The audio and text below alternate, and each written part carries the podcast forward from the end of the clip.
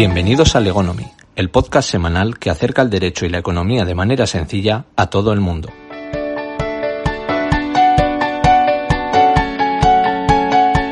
Hola, soy Álvaro López y este es el episodio número 2 de Legonomy. Empezamos.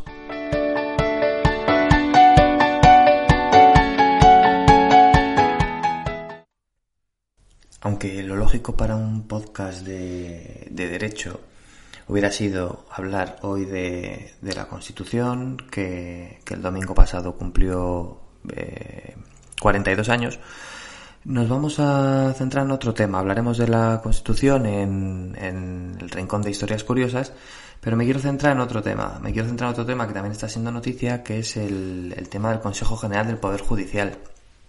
El Consejo General del Poder Judicial es el órgano de gobierno del Poder Judicial español. En teoría, el, Consejo General del Poder Judicial vela por la independencia de los jueces y magistrados frente al resto de poderes, pero veremos si esto es realmente cierto. Está siendo noticia estos días el debate político en cuanto al nombramiento de nuevos miembros y bueno, os voy a explicar cómo se nombran estos miembros. El, el CGPJ o Consejo General del Poder Judicial, está compuesto por 20 vocales, de los cuales 10 son elegidos por el Congreso, 6 entre, entre jueces y magistrados y 4 entre juristas de reconocido prestigio, y 10 son elegidos por el Senado en la misma proporción. Entre, entre los 20 vocales se vota para decidir quién preside el, el propio Consejo. Hasta aquí todo correcto. Bueno, correcto o no, porque bueno, se supone que, como hemos dicho, el Consejo General del Poder Judicial vela por la independencia sobre otros poderes. Por lo tanto, ¿cómo es posible que el órgano que vela por esta independencia sea elegido precisamente por uno de estos órganos de los que debe independizarse? En mi opinión no tiene, no tiene sentido alguno. He estado investigando un poco cómo funcionan otros países y la verdad es que no existe mucha diferencia en cuanto a la verdadera independencia con respecto al sistema español. En Francia e Italia tienen un sistema mixto. En Estados Unidos hay varios niveles judiciales, pero en el superior la elección al final recae directamente sobre el presidente. En Reino Unido la elección también viene dada por el poder legislativo y en ocasiones por el, poder ejecutivo incluso. Por tanto, se puede concluir que la separación de poderes no existe y que Montesquieu seguramente se rasgaría las vestiduras si viera cómo está el sistema montado. Y me pregunto, ¿tan difícil es crear un sistema que favorezca esta separación de poderes, aunque sea de forma teórica? La práctica ya, pues igual la dejamos para otro día. Pero en cuanto a la configuración del sistema judicial, teniendo en cuenta que se trata de un organismo ya jerarquizado en cuanto a los procedimientos, tenemos juzgados de primera instancia, de instrucción, en un primer escalafón, luego hay unas audiencias provinciales, en un segundo escalafón, y luego instancias superiores, como la Audiencia Nacional, Tribunal Supremo, Tribunal Constitucional, ¿Tan complicado sería eh, que escalafones inferiores fueran eligiendo miembros de escalafones superiores? Mm, yo entiendo que, sería el sistema ideal. De esta manera todo quedaría dentro del mundo judicial, independientemente de la ideología política que tuviera cada uno de los electores y a su vez de los elegidos. Por desgracia, hay demasiados intereses en juego como para confiar que algún día veremos este cambio radical. Hasta entonces, pues confiar en la independencia judicial de boquilla que promulgan pues tanto unos como, como otros.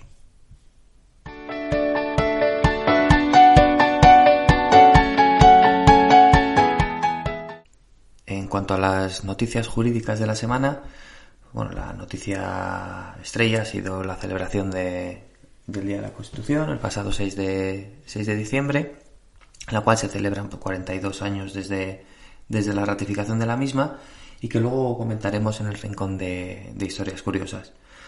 Por otro lado, el, Tribunal Supremo revocó el tercer grado a los presos del, del proceso por entenderlo prematuro. También tenemos la noticia de que los pasajeros de vuelos desviados a aeropuertos cercanos no tienen derecho a compensación, según, según el abogado de la Unión Europea. Nos enteramos que las demandas por despido aumentaron un 34,4% por el, tema del COVID durante el tercer trimestre del, del año y que un juez prohibió solicitar un desahucio de un negocio cerrado por el, por el COVID. En cuanto a las noticias eh, económicas, aunque tienen relación con el, con el derecho, seguimos a, vueltas con el tema de la jornada laboral de cuatro días, porque parece que ya tenemos el debate aquí y se está empezando a hablar de, esta posibilidad. Y aquí quería recordar, eh, si no recuerdo mal, hace cosa de cuatro o cinco años, eh, Carlos Slim, uno, de los multimillonarios más ricos del mundo mexicano, ya propuso algo similar, propuso en este caso unas jornadas, no eran de, no eran de cuatro, de cuatro días, eran unas jornadas de tres días en la que se trabajaban 10, 11 horas, eh, retrasar la jubilación de los 65 a los 75 años. Entonces no es algo nuevo, pero parece que es la vez que más se está hablando de esto en los medios y que, bueno, pues igual es una semilla para, para el debate de algo que por lo menos eh, ya entraremos a valorar, a ver un poco el tema de la productividad, pero mm, sería un cambio radical que nos cambiaría, que nos cambiaría la vida. Por otro lado, Moncloa prepara un, un decreto para subir el salario mínimo interprofesional hasta los 1.000 euros. Tenemos que en noviembre la afiliación crece en 32.000 personas, pero el desempleo aumenta en 25.000 25 parados. Y en cuanto a las noticias de empresas, es decir, que Telefónica abonará este mes un, dividendo del 5%, en este caso en, acciones, en lo que se denomina script dividend. Y en empresas internacionales, decir que el grupo de software Salesforce compra, compra Slack por, por 23.150 millones de dólares, habiendo hecho que esta última haya visto incrementada su cotización en bolsa notablemente esta última semana.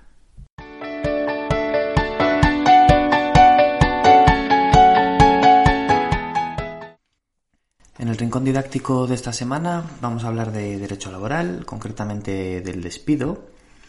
Decir que hay tres tipos de despido. El despido disciplinario, que es aquel en que el empresario decide poner fin al contrato debido a un incumplimiento grave y culpable por parte del trabajador. Quiere decir que, bueno, este incumplimiento, que se considera incumplimiento grave y culpable del trabajador? Pues serían incumplimientos, faltas repetidas e injustificadas en la asistencia o puntualidad, indisciplina o desobediencia en el trabajo, ofensas verbales o físicas al empresario o a otras personas, la transgresión de la buena fe contractual, el abuso de confianza en el desempeño de trabajo, disminución continuada y voluntaria en el rendimiento del trabajo, embriaguez habitual, el acoso por razón de origen racial o étnico a otros, otros compañeros.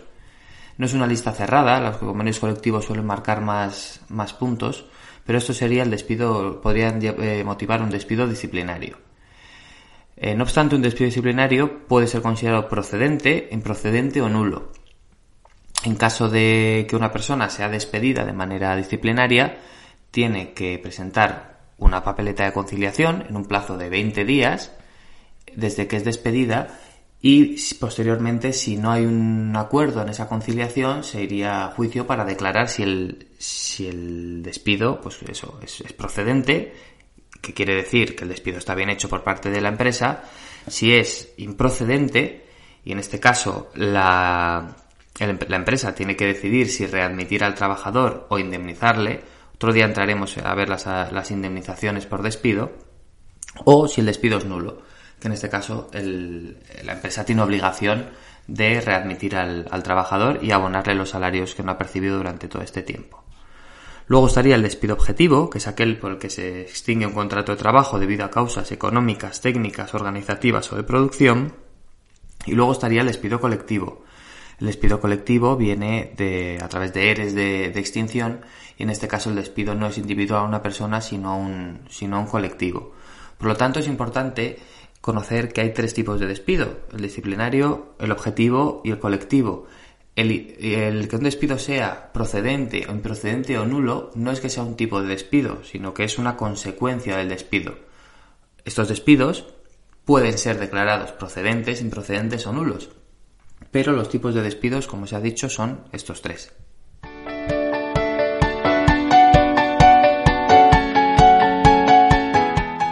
Bueno, pues como os he venido anunciando, vamos, en este rincón de historias curiosas os voy a hablar de la Constitución que celebró el pasado domingo su aniversario número 42. Y las curiosidades que vengo a traeros son las siguientes. El deciros que, bueno, el premio Nobel, eh, Camilo José Cela, fue el encargado de revisarla eh, gramaticalmente. El preámbulo fue escrito por Enrique Tierno Galván. Las palabras que más se repiten son ley, Congreso, Rey, Presidente, Constitución, España y Comunidad Autónoma.